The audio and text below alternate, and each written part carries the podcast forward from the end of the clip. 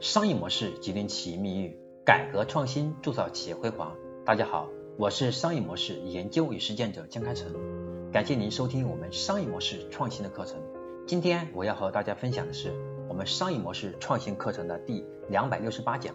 商业模式的交易结构。一个好的商业模式呢，交易结构至关重要。一般我们要具备以下两个特征：第一是企业自身很强大。企业具有可持续性盈利的能力。第二是与企业合作的相关利益方实力也很强。同时呢，我们商业模式的创新会带来两个结果，一个是带来指数级增长，跟旧的模式相比，增长速度会更快。第二是黑洞效应，能把原来旧模式里面的利益相关者都吸引过来到新的模式中。比如说，当滴滴兴起了，以前的黑车司机就不存在了，被新模式转化了。新的模式能够对旧模式实现替代，整个连接在一起就能实现行业的升级。因此，商业模式就通过设计焦点聚焦于企业与利益相关者的交易结构，实现价值提升、成本节约、增长加速三个方向。每个人在设计我们商业模式时都是有路径的。评价一个商业模式好不好，就是在改正的过程中。你所修改的动作能不能让价值得以提升，成本节约一点，增长更快一点？所以，好的商业模式都是能够实现以上三个方向的，不是为了创新而创新。我们真正要做的就是促进企业发展升级的商业模式创新。我们要从以下几个点去思考：第一，在企业价值上，从纵向一体化到专业化，从产业融合到产到产业跨界，一个。比一个更值钱。从平台经济到生态经济，从范围到共享经济，一个比一个更有价值。所以我们在创新上，我们要思考的第一个点是从企业价值上，我们的方向该怎么调？从纵向一体化到专业化，从产业融合到产业跨界，我们从范围经济到共享经济，从平台经济到生态经济，这是我们要去思考的。第二，从战略决策上。任何具有爆发性的商业模式，往往都是围绕一个小切口切入进去，做到极致，或者围绕很窄的突破口无限的放大。这个切口或者突破口会首先的撕开一个新领域，或者是交叉领域的撕开，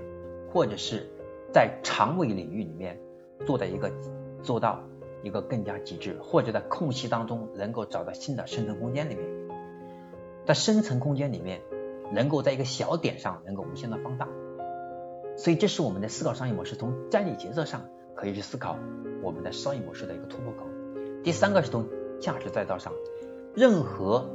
令人尖叫的商业模式，往往都是利用自身长板，去挖掘亮点和卖点，将市场及客户的痛点、难点，甚至痒点转化为自身的盈利点与业务的爆发点。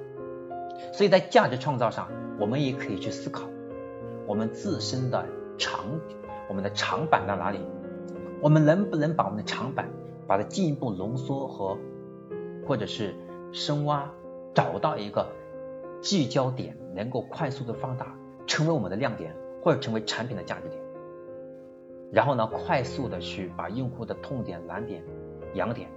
转化成能够快速让用户购买我们产品所创造的盈利点。最后带来我们业务点的爆发。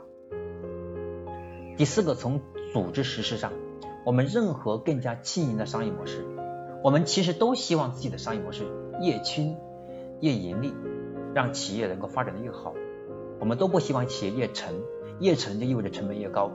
它的收效风险就更大。所以说，任何的我们想要的更加轻盈的商业模式，它往往是资产越来越轻，销售渠道越来越短。交易环节越来越少，成本结构越来越优，尤其是能够实现大规模集成化、常态化、定制来取代大规模生产工艺。所以我们会看到定制化，它会给我们带来表面上是一个生产能力的一个变革，其实本质上是提升我们的盈利能力，因为用户的需求是要个性化的。所以我们的商业模式创新的时候，如何把批量化和个性化、定制化平衡，这是考验我们商业模式设计能力很重要的一个部分。我们看到很多的企业，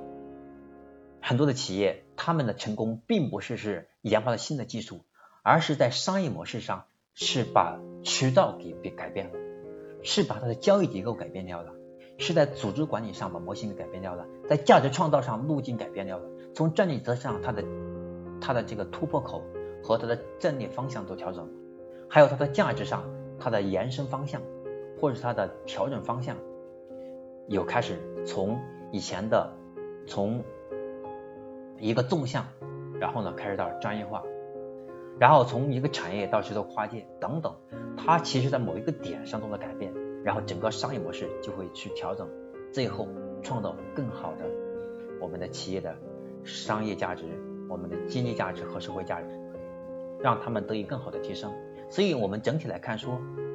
由于消费升级、资本力量、技术变革等等这些力量的推动，一个好的商业模式往往用不了几年，又要进行新的变改变。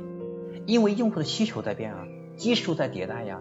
政策也在变呀，宏观环境在变，在过在不停的变化，我们的微观也得调。所以商业模式它再好，它也不可能永久不变，它需要。所以说我们看到一个好的商业模式，它往往是要不断的适应市场，它有它要从三点的思考。我们这里面有点像易经里面的三易，对吧？我们叫简易，然后呢？不易和变易，所谓的简易就是我们商业模式要简单一点，对吧？然后呢，变异就是要适应市场的变化，不易就是我们要有不可变的部分来适应市场的变化。所以我们在商业模式设计的时候，需要去考虑的维度可能很多，但真正实施商业模式的时候，我们要从一个点开始。如果一下子把所有的点都动掉了，对企业来说是个动大手术，其实很危险。所以我们要思考，每一个模式都有自己的特点，难以直接套用在自己的企业上。所以我们不要轻易去借鉴其他的模式，我们要根据自己的企业的愿景、使命、价值观和我们企业未来的发展方向，去解构我们自己的商业底层的逻辑底层，然后思考出我们的商业模式应该从哪一个点上去改变。然后呢，适应了我们内部结构怎么变，技术怎么调，我们整个商业模式就会越来越通透，我们掉到坑里的概率就小，我们的成功概率就会有指数级的提升。好，这是今天我要和大家分享的我们商业模式交易结构这个部分，因为交易结构是商业模式能够生存下去的必要条件，没有这一点条件作为支撑，我们后面其他所有的。所有的商业要实现都很难，前面所有的付出都变成了成本，所以交易结构也是我们商业模式当中的命脉，它是贯穿所有的生产要素和商业要素的一条线路，所以一定要重视。这是我今天分享的第两百六十八讲，到这里就要结束了。那么下一讲我将和大家分享的是我们第两百六十九讲，在第两百六十九讲这个话题里面。重点要和大家分享的主题是我们全新商业模式创新的两个技巧。我们在完成商业模式创新有哪些创意？我们强调一个好的商业模式，它在创新出来以前，其实它是由某个创意产生的。所以我们首先要找到一个好的创意，引发商业模式。所以要找到这个创意是不是好的？能不能给我们带来商业模式真正的后面的创新？所以从这个创意就可以去找到这个商业模式未来成功的概率。那么到底如何去找到和判断给我们企业带来商业模式创新这个创意，以及如何判断这个创意是否是真实存在？如何判断它的风险？这是我们第两百六十九讲的内容。我是商业模式研究与实践者江开成。感谢您收听我们今天的课程。那么，我们今天第两百六十八讲到这里。那么第两百六十九讲，我们再和大家继续去讲关于商业模式的话题。我们下一讲再见。